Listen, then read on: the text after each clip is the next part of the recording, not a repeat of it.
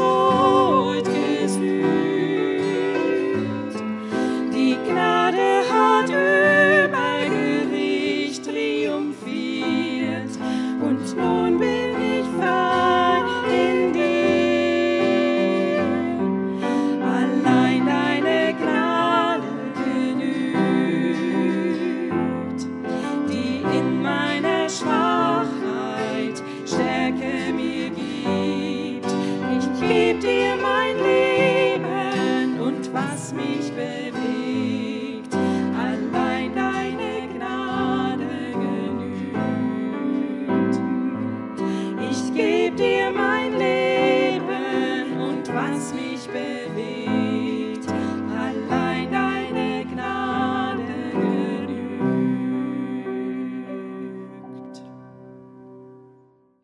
Hallo, liebe Kinder.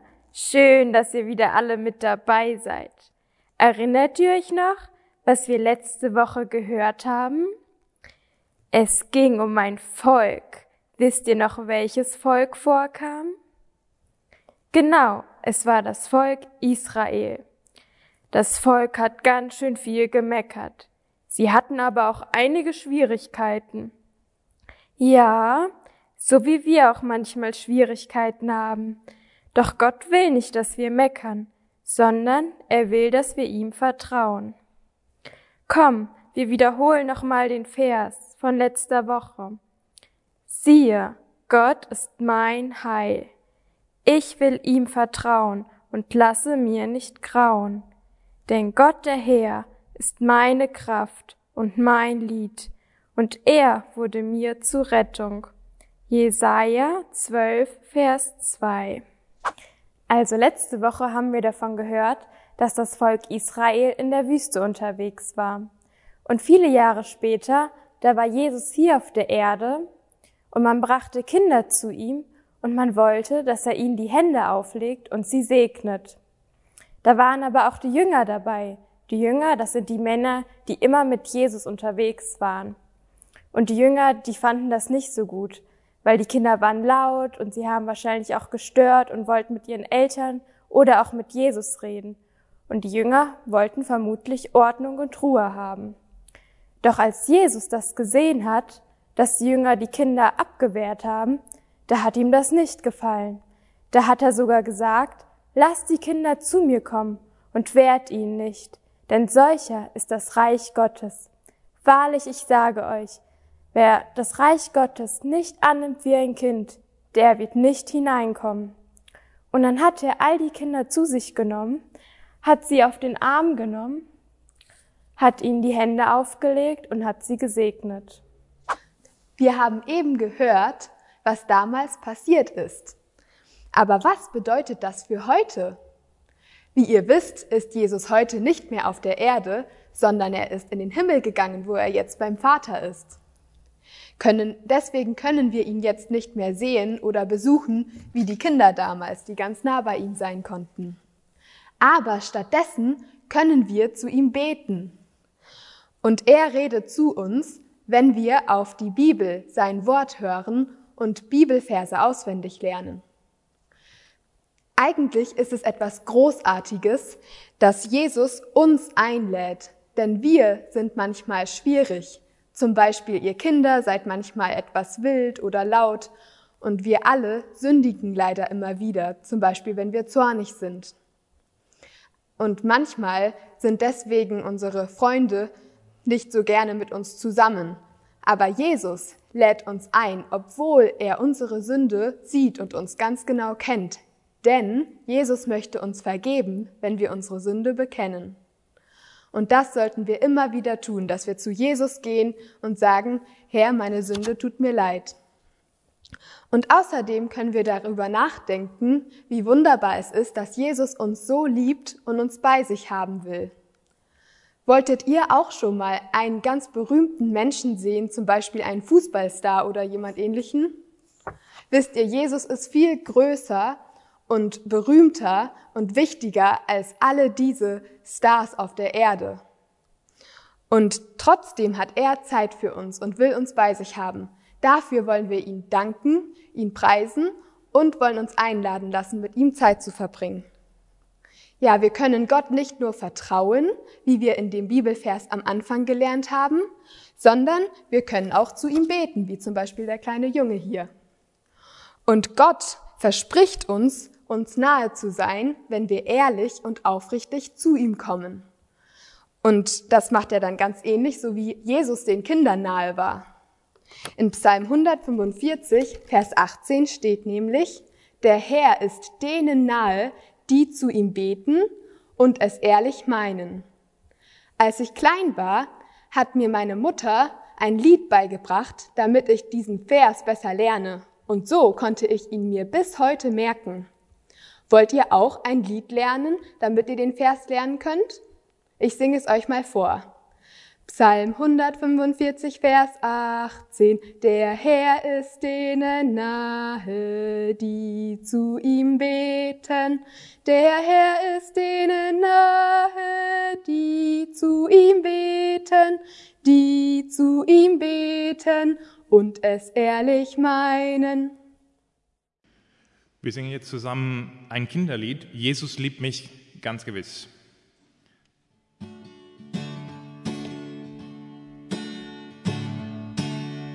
Jesus liebt mich ganz gewiss, denn die Bibel sagt mir dies. Alle Kinder schwach und klein, lädt er herzlich zu sich ein. Ja, Jesus liebt mich, ja, Jesus liebt mich.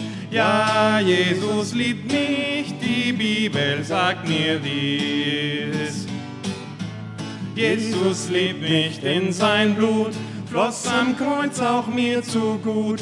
Er macht mich von Sünden rein, wenn ich zu ihm kehre ein. Ja, Jesus liebt mich, ja, Jesus liebt mich. Ja, Jesus liebt mich, die Bibel sagt mir dies. Jesus liebt mich, wenn kein Mann meine Krankheit heilen kann. Wachen sieht sein Auge auf mich, winkt mir zu, ich liebe dich. Ja, Jesus liebt mich, ja, Jesus liebt mich, ja, Jesus liebt mich. Die Bibel sagt mir dies. Jesus liebt mich, er mein Herr, find mich recht, wenn ich verirrt, bleib ich hier auf Erden sein, führt er mich zum Himmel ein. Ja, Jesus liebt mich, ja, Jesus liebt mich, ja, Jesus liebt mich, die Bibel sagt mir dies.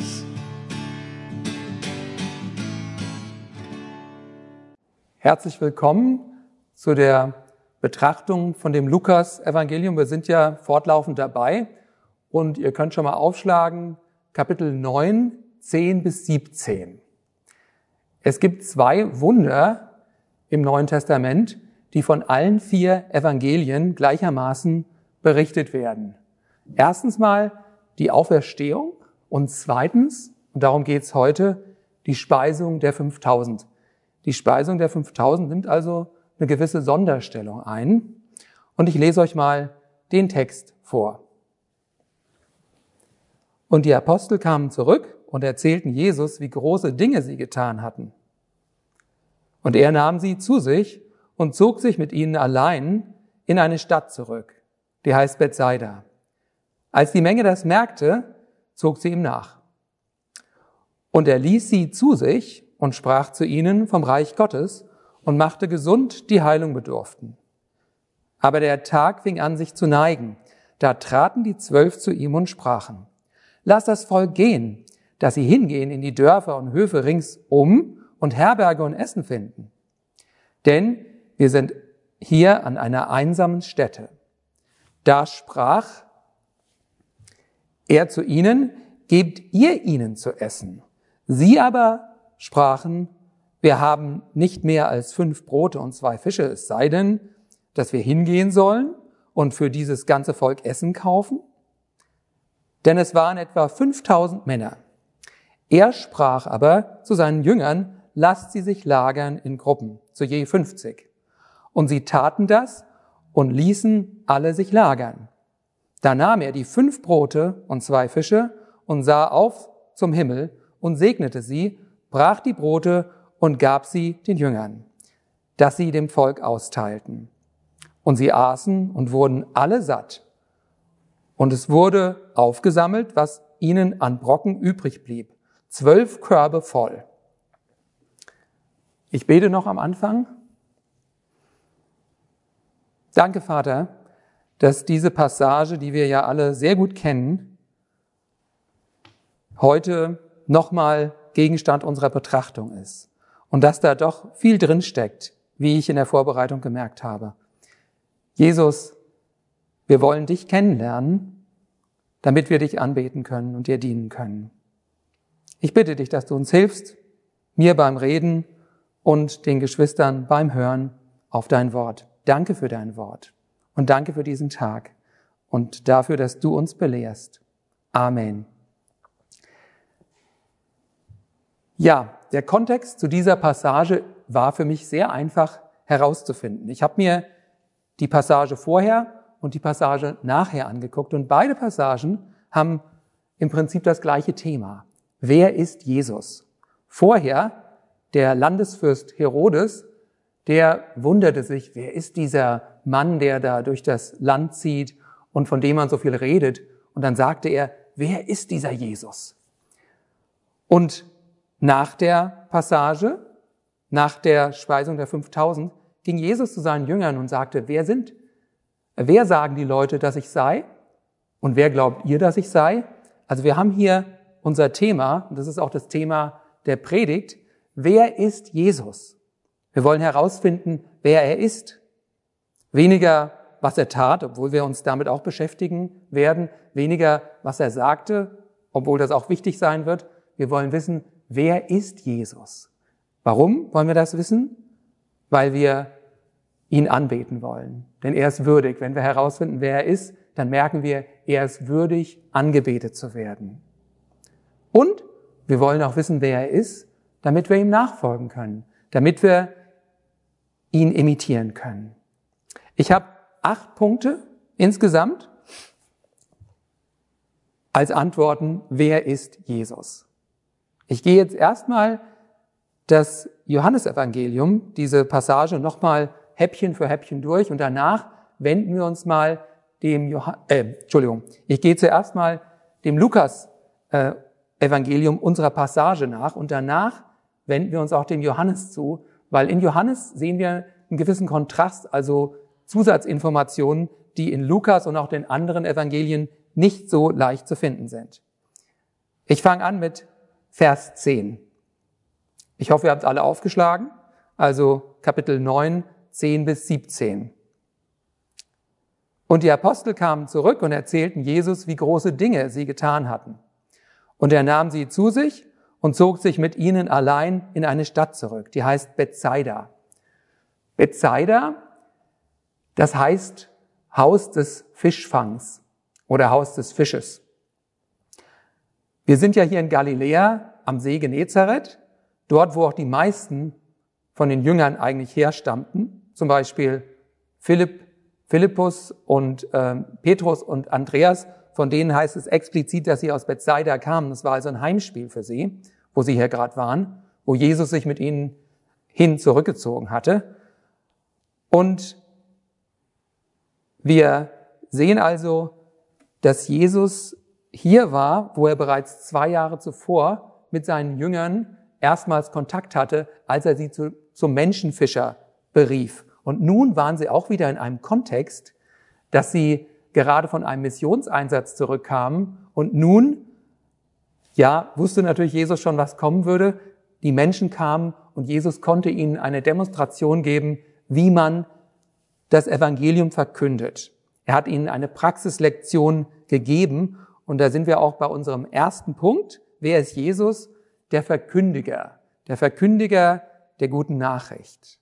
Und das passt auch gut dazu, was Jesus gesagt hat, als er in Nazareth vor der Synagoge stand, als er dort sagte in Lukas 4, 18, der Geist des Herrn ist auf mir, weil er mich gesalbt hat und gesandt hat, zu verkündigen das Evangelium den Armen. Jesus, der Verkündiger.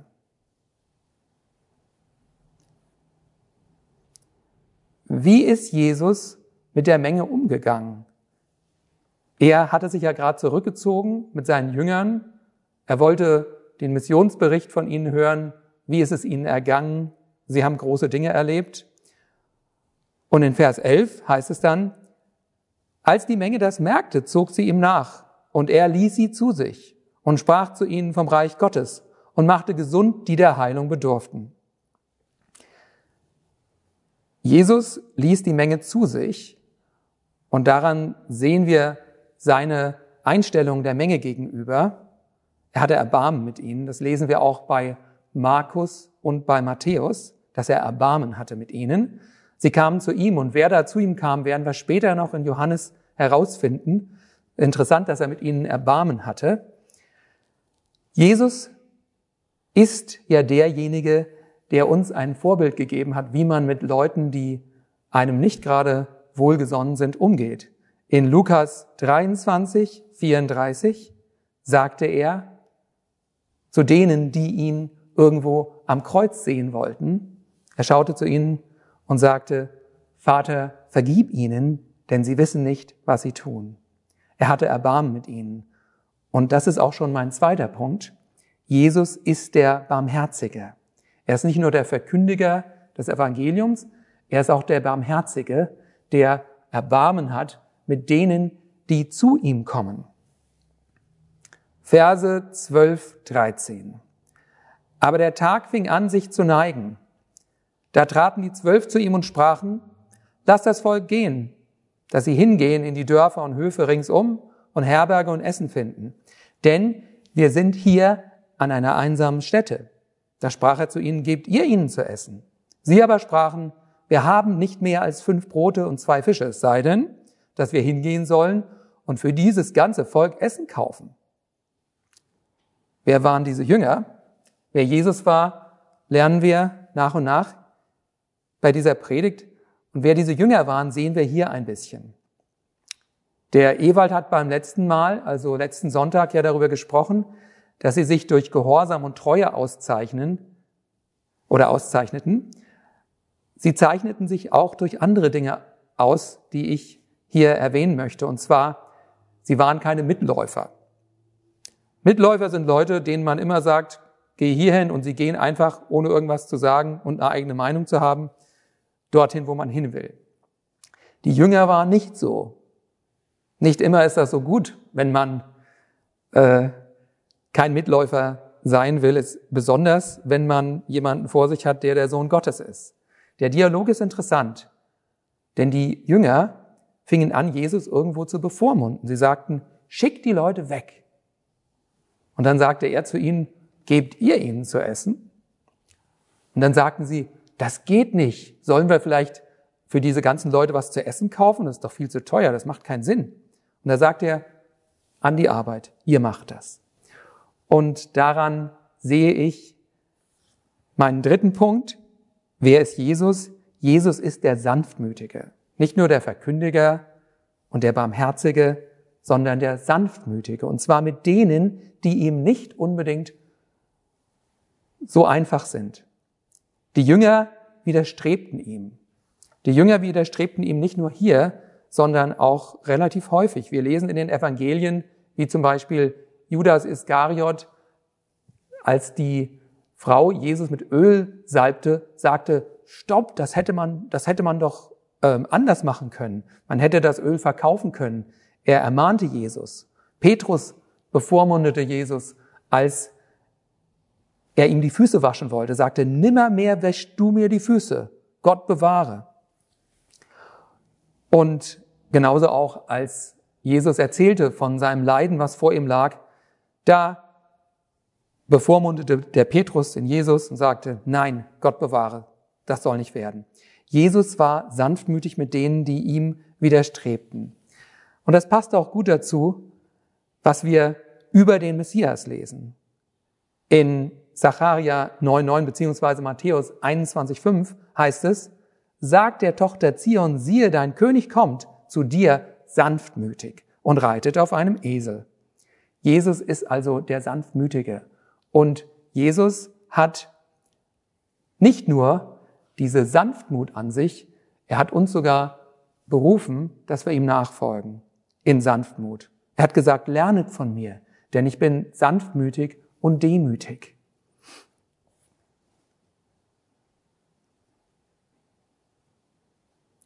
Verse 14 bis 17. Denn es waren etwa 5000 Männer. Er sprach aber zu seinen Jüngern, lasst sie sich lagern in Gruppen zu je 50. Und sie taten das und ließen alle sich lagern. Da nahm er die fünf Brote und zwei Fische und sah auf zum Himmel und segnete sie, brach die Brote und gab sie den Jüngern, dass sie dem Volk austeilten. Und sie aßen und wurden alle satt. Und es wurde aufgesammelt, was ihnen an Brocken übrig blieb, zwölf Körbe voll.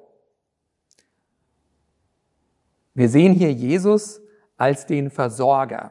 Und das ist mein vierter Punkt. Dazu habe ich auch noch einiges zu sagen. Der Versorger. Jesus versorgte das Volk. Mit was? Ist Jesus der Versorger von Gesundheit eigentlich? Kann man bei ihm Gesundheit bekommen? Vielleicht. Aber Jesus gibt uns viel mehr als das. Gesundheit äh, kann, kann meine äh, normale Situation sein und trotzdem kann ich voller Groll und voller Bitterkeit und voller Trübsal sein, weil ich vielleicht innen drin nicht gesund bin. Aber Jesus gibt das, was unseren inneren Hunger stillt. Jesus gab natürlich auch Brot für den Körper und zwar Brot als Grundnahrungsmittel. Aber Jesus gibt viel mehr als das. Jesus gibt nicht das Brot, was äh, den Körper allein nur erhält und aufbaut, er gibt das Brot, was uns nimmermehr hungern und das Wasser, was uns nimmermehr dürsten lässt. Er gibt uns ewiges Leben. Die Israeliten, als sie in der Wüste waren und mussten das Brot, das Manna vom Himmel essen, da sehnten sie sich wieder nach den schönen, leckeren Speisen aus Ägypten. Knoblauch, Gurken, Melonen, Zwiebeln, das fanden sie ganz toll, das wollten sie haben aber Gott hat ihnen ein Grundnahrungsmittel gegeben. Manna vom Himmel. Jesus gibt uns Grundnahrung, das, was wir wirklich brauchen. Nicht Dinge, die besonders exklusiv sind hier auf dieser Erde, die hier als Status zählen, sondern er gibt uns wirklich das, was, was grundlegend ist, aber mehr als das. Er gibt uns das, was erfüllt, was wirklich nicht nur unsere Grundbedürfnisse stillt, sondern das, was uns wirklich erfüllt, sodass wir überfließen können. Zu dieser Passage noch kurz ein paar Gedanken zum Thema Danken. Jesus hat ja dann auf zum Himmel gesehen und hat gedankt vor dem Essen. Wie machen wir das eigentlich? Wenn wir eine Mahlzeit haben, danken wir vor jeder Mahlzeit, müssen wir vor jeder Mahlzeit danken. Wie handhaben wir das? Das können wir nicht wirklich äh, von der Bibel her ableiten. Aber wir sehen, dass Jesus offensichtlich hier diese Praxis hatte, dem Herrn und Vater im Himmel zu danken. Und ich finde das eigentlich schön, wenn wir daraus ableiten, wir können auch dem Herrn danken vor dem Essen. Muss man das jetzt immer, sollte man das jetzt immer machen? Ja, das ist die große Frage. Da gibt es unterschiedliche Handhabungen, aber ein Prinzip, was mir wichtig geworden ist und was ich für sinnvoll vor Gott erachte, ist, wenn wir zu Hause sind, dann danken wir vor den Mahlzeiten. Wenn wir Leute zum Beispiel einladen, vielleicht Leute, die jetzt nicht zu der Gemeinde gehören und die vielleicht nicht an Gott glauben, aus der Nachbarschaft oder irgendwoher, danken wir dann auch zu Hause? Ich denke, ja, dann danken wir auch zu Hause, weil wir wollen nicht unsere Kultur vor unseren Kindern verleugnen, sondern wollen dazu stehen, wie unsere Kultur zu Hause ist. Und wenn jetzt die Nachbarn uns einladen in ihre Häuser, danken wir dann auch vor dem Essen? Ja, das ist äh, sicherlich auch wieder eine interessante Frage. Ich habe das mal gemacht vor 25 Jahren oder so. Und später habe ich mir gedacht, Mensch, das war eigentlich nicht in Ordnung. Ich habe den Leuten dann einfach meine Kultur aufgezwungen, obwohl sie verantwortlich waren. Nun, da kann man in der Stille beten, aber ich finde, man braucht nicht unbedingt den Leuten seine eigene Kultur aufzwingen, wenn man bei Leuten zu Hause ist. Ein anderer Gedanke zum Thema Speisereste. Jesus managte ja hier die Speisereste von dieser wunderbaren Brotvermehrung und sagte, zwölf Körbe, vielleicht jeder Apostel einen und aufsammeln. Und die Frage ist, wie wir das handhaben, wie wir das praktizieren. Ich finde es schön, auch angelehnt an diese Passage, dass wir das Essen nicht verschwenden. Es gibt viele Metropolen in der armen, ärmeren Welt, wo die Leute zum Beispiel in den Essensabfällen, in den Mülleimern rumstöbern und dort sich irgendwelche angebissenen Hähnchenschenkel rausnehmen und diese dann genüsslich mit ihren Familien verspeisen. Ich finde es schön, wenn wir in unserem Alltag darauf achten, dass wir möglichst nicht mehr auf den Teller nehmen oder mehr kaufen, als wir wirklich brauchen können.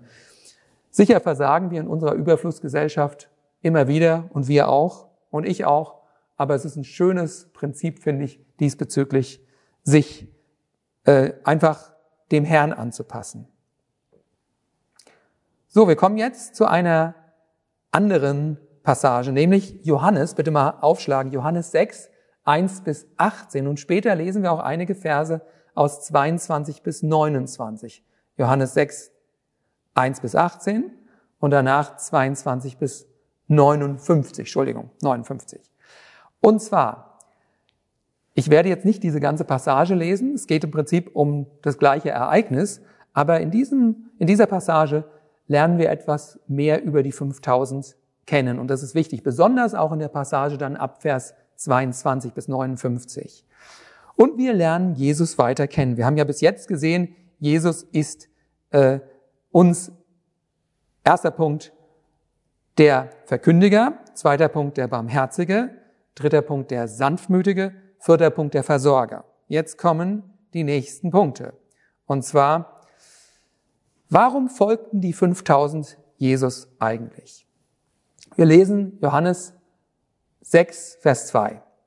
Und es zog ihm viel Volk nach, weil sie die Zeichen sahen, die er an den Kranken tat. Ich bin also bei meinem fünften Punkt. Jesus ist der Zeichensetzer. Jesus war nicht einer, der nur gepredigt hat, einer, der nur geredet hat oder vielleicht sogar ein Schwätzer. Jesus kam in die Weltgeschichte und die Weltgeschichte war nicht mehr die gleiche. Es gab eine Zeitenwende. Vorher war vor Christus, nachher rechnen wir in unseren Ländern nach Christus.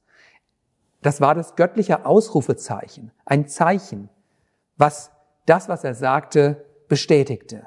Es war das Zeichen seines Todes und besonders seiner Auferstehung. Wie verstanden die 5000 die Zeichen Jesu in Bezug auf seine Identität?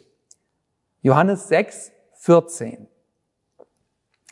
Als nun die Menschen das Zeichen sahen, das Zeichen der Brotvermehrung, das Jesus tat, sprachen sie, das ist wahrlich der Prophet, der in die Welt kommen soll. Also die 5000 sahen die Brotvermehrung, sahen die Wunder, die Jesus tat, die Heilungen. Und dann sagten sie, das ist der Prophet, auf den wir schon lange warten der Prophet, in Klammer der Messias. Hatten sie recht? Jesus ist natürlich der Messias, das wissen wir. Und wir haben gesehen, dass sie ihn als den Propheten ansahen. Im Alten Testament gab es ja die Ankündigung, dass ein Prophet so wie Mose kommen sollte. Und Petrus hat darauf Bezug genommen in seiner Predigt zu Pfingsten und hat gesagt, als er Mose zitierte, Apostelgeschichte 3,22, einen Propheten wie mich wird euch der Herr, euer Gott, erwecken aus euren Brüdern, den sollt ihr hören in allem, was er zu euch sagen wird. Die 5000 hatten also etwas Wesentliches erkannt. Jesus tatsächlich, das war der Prophet und sie hatten recht. Jesus natürlich der Messias. Und dabei bin ich bei meinem sechsten Punkt. Jesus ist der Messias. Jesus ist der Messias für das Volk Israel. Und Jesus ist der Retter der ganzen Welt. Denn das Volk Israel hatte eine Vision von Gott bekommen, dass alle Nationen das Gesetz und die Errettung ihres Gottes haben sollten. Soweit, so gut.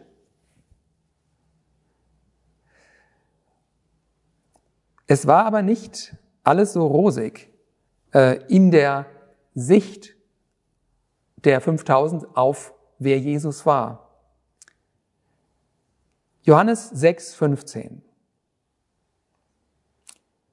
Hier geht es nochmal sehr stark darum, wer ist Jesus? Wer ist dieser Jesus?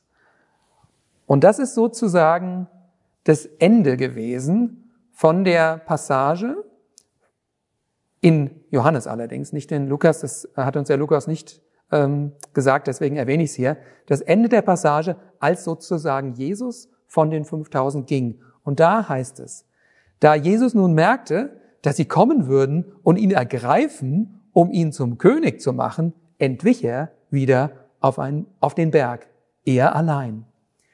Jesus hatte also erkannt, dass die 5000, mehr oder weniger, dass sie eigentlich was ganz anderes im Schilde führten, als er wollte. Sie wollten ihn zum König machen. Ja, sie dachten, der Messias ist da wunderbar. Aber es ging ihnen um etwas ganz anderes. Sie wollten ihn zum König machen und zwischen den Zeilen können wir hier klar herauslesen, das war der König, der aufstehen sollte gegen die Römer und das Volk anführen sollte im Widerstand. Jesus wollte dieser König nicht sein. Deswegen zog er sich zurück und er ging vom Volk weg. Er ging nach Kapernaum. Vorher war er in Bethsaida, nun ging er nach Kapernaum. Und nun wollen wir uns aber mal die Passage Johannes 6, 22 bis 29, einige Verse daraus anschauen. Das ist die Passage, wo Jesus über das Brot des Lebens sprach, über sich als das Brot des Lebens. Und hier wird nun sehr deutlich, wer die Leute waren und was für eine Sicht auf Jesus sie hatten. Jesus wurde auch deutlicher ihnen gegenüber und sagte ihnen in Klartext, was er davon hielt. Johannes 6, 26 bis 27 lesen wir jetzt mal. Jesus antwortete ihnen und sprach, Wahrlich, wahrlich, ich sage euch, ihr sucht mich nicht, weil ihr Zeichen gesehen habt, sondern weil ihr von dem Brot gegessen habt und satt geworden seid. Müht euch nicht um die Speise, die vergänglich ist, sondern um Speise, die da bleibt zum ewigen Leben. Dies wird euch der Menschensohn geben, denn auf ihm ist das Siegel Gottes des Vaters. Die 5000 hatten Jesus missverstanden. Sie sahen die Zeichen, sie, sie, sie bekamen Brot, sie hatten Hunger und sie wollten gerne noch mehr Brot. Sie sahen, dass sie geheilt wurden, sie wollten mehr Heilung erleben, sie wollten spektakuläre Dinge erleben. Und es ging ihnen, so wie Jesus hier sagte, offensichtlich um ihren Bauch. Es ging ihnen um sich selber. Gerne wollten sie die Zeichen, die ihren Bauch füllten oder die ihnen irgendeinen Kick gaben, erleben. Aber was Jesus wirklich wollte, das wollten sie offensichtlich nicht. Johannes 6, 30 bis 34 lese ich jetzt auch noch vor. Da sprachen sie zu ihm, was tust du für ein Zeichen, auf das wir sehen und dir glauben? Noch eins wollten sie sehen. Was wirkst du? Unsere Väter haben Manna gesehen, gegessen in der Wüste.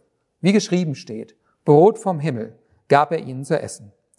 Da sprach Jesus zu ihnen, Wahrlich, wahrlich, ich sage euch, nicht Mose hat euch das Brot vom Himmel gegeben, sondern mein Vater gibt euch das wahre Brot vom Himmel.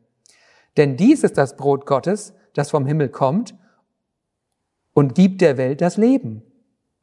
Da sprachen sie zu ihm, Herr, gib uns alle Zeit solches Brot. Jesus aber sprach zu ihnen, ich bin das Brot des Lebens. Sie waren hier noch irgendwo naiv und, und sagten, ach Jesus, ja, wir wollen doch das Brot, was Gott gibt und wir wollen es haben, das klingt alles so toll. Aber Jesus konfrontierte sie. Ich bin das Brot des Lebens. Es geht um mich, um den, den ihr irgendwo verfolgt, den ihr gar nicht haben wollt als der. Ihr, ihr folgt ihm zwar nach, aber ihr wollt nicht das haben, was ich euch gebe.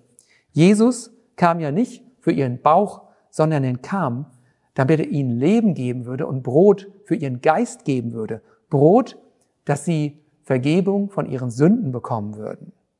Und das war offensichtlich etwas, was sie nicht wollten.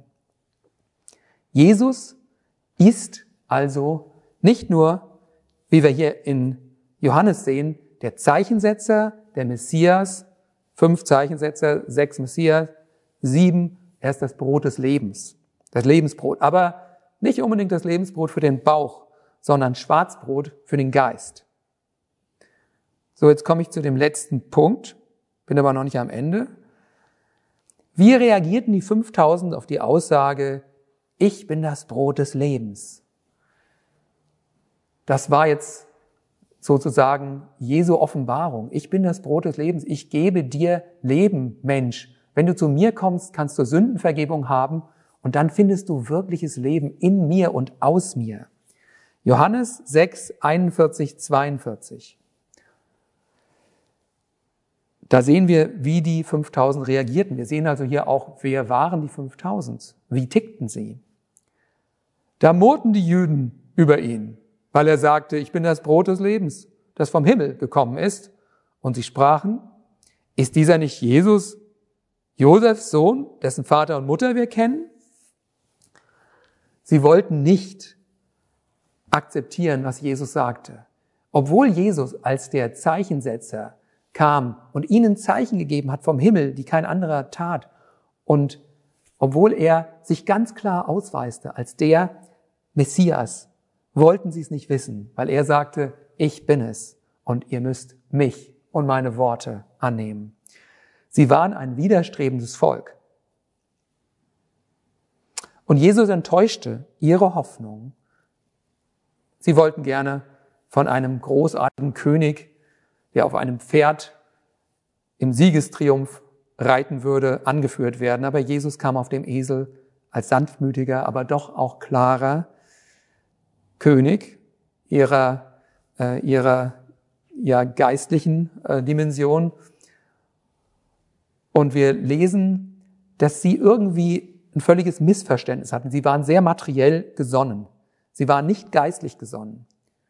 Jesus gab ihnen nun eine harte Rede und die war deshalb hart, weil die Herzen hart waren und sie, sie konnten diese Rede nicht verstehen. Er sagte ihnen nun etwas in Johannes 6, 56, was eigentlich geistlich gemeint war, aber sie verstanden es offensichtlich materiell, weil sie so materiell gesonnen waren. Wer mein Fleisch isst und mein Blut trinkt, der hat das ewige Leben und ich werde ihn am jüngsten Tag aufwecken. Das verstanden sie falsch, völlig falsch. Und deswegen heißt es dann in den Versen 60 des gleichen Kapitels und dann noch 66, ich lese es vor, das ist eine harte Rede. Wer kann sie hören? Von da an wandten sich viele seiner Jünger ab und gingen hinfort nicht mehr mit ihm. Jesus hat also ganz viel, viele Nachfolger verloren. Wenn wir uns nun diese ganze Passage angucken, besonders das, was ich jetzt in Johannes zitiert habe, dann stellen wir fest, und das ist mein achter Punkt, Jesus ist der Souverän. Er hat sich nicht von den Menschen manipulieren lassen. Er hat sich nicht von den Menschen irgendwie vor ihren Karren spannen lassen. Jesus hat seinen Jüngern, als sie versuchen wollten, ihn zu dominieren, gesagt, hier geht's lang, ganz sanftmütig.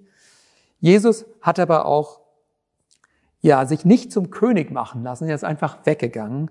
Und als sie dann so gierig auf das Brot waren und ihm zum Brotkönig machen wollten, da erklärte ihnen ganz deutlich, was Sache war. Jesus zeigte, dass er souverän ist, dass er sich nicht rechtfertigen muss, dass er einfach tut, was ihm gefällt, denn er weiß, was ihm gefällt und was gut ist. Kommen wir nun noch zur Anwendung. Wer ist dieser Jesus? Wollen wir ja wissen. Wir haben gesehen, diese wunderbaren Punkte, äh, wer er ist, unter anderem. Und wir wollen ihn anbeten dafür, äh, für das, was er ist, der er ist. Und wir wollen aber auch ihm nachfolgen. Wir wollen ihm auch ähnlicher werden. Wir wollen auch fragen, wer ist dieser Jesus? Denn er ist unser Vorbild. Und wir beten ihn an und wir freuen uns, wenn wir ähnlich werden wie, ihr, wie er ist. Dazu gibt es zwei Bilder in der Bibel, die ich jetzt hier mal erwähnen möchte. Und zwar, Jesus ist auf der einen Seite das Lamm Gottes und auf der anderen Seite der Löwe aus dem Stamme Juda, sagt die Bibel. Und ich sehe hier in der Lukas-Stelle ziemlich viel von dieser Lammesmentalität, von der Sanftmut, dem Erbarmen. Aber bei Johannes kommt hier viel mehr raus, dass Jesus der Souverän ist, der sagt, wo es lang geht, auch der, der konfrontiert und herausfordert und der sich nicht von den Menschen äh, vor ihren Karren spannen lässt. Jesus war das, das Lamm und der Löwe. Jemand hat mal gesagt, es ist gut, wenn wir einen harten Kopf, aber ein weiches Herz haben. Das sind auch zwei verschiedene Dinge. Und wir können uns ruhig fragen, ist das dann auch etwas für uns? Sollen wir auch so sein wie ein Lamm und vielleicht auch so wie ein Löwe? Lamm geht ja vielleicht noch, aber Löwe klingt vielleicht ziemlich krass. Aber die Bibel gibt uns durchaus genug Hinweise, dass wir Lamm und auch Löwe selbst versuchen sollen zu sein. Nicht das Lamm Gottes und nicht der Löwe aus dem Stamme Juda, aber doch ihm nachfolgen, ihm ähnlicher werden in seiner Wesensart, in seiner Mentalität. Vielleicht kurz etwas zum Thema Lamm. Also ich würde sagen, Lamm zuerst, denn wenn wir versuchen, Löwe zu sein und das Lamm vernachlässigen, das, das geht schief. Also das Lamm kommt zuerst. Und das ist wichtiger. Gott repräsentiert ja auch Gnade und Heiligkeit. Gnade ist wichtiger, ist die Basis für die Heiligkeit, nicht umgedreht. Aber wenn wir uns wünschen, dass wir Sanftmut ausstrahlen, Sanftmut leben gegen Leute, die gegen uns kommen, sanftmütig sind, wenn wir uns das wünschen, dann sollten wir auch bedenken, dass wir nicht unbedingt dazu berufen sind, die Fußmatte von allen Menschen zu sein. So ist das nicht gemeint. Wir dürfen sanftmütig auf unsere Nächsten eingehen, aber wir brauchen uns von ihnen nicht vor ihren Karren spannen zu lassen. Wenn das so ist, dann sollten wir irgendwann anfangen, die Löwenmentalität zu äh, verfolgen. Es gibt heutzutage in unserer Gesellschaft sehr viel Härte.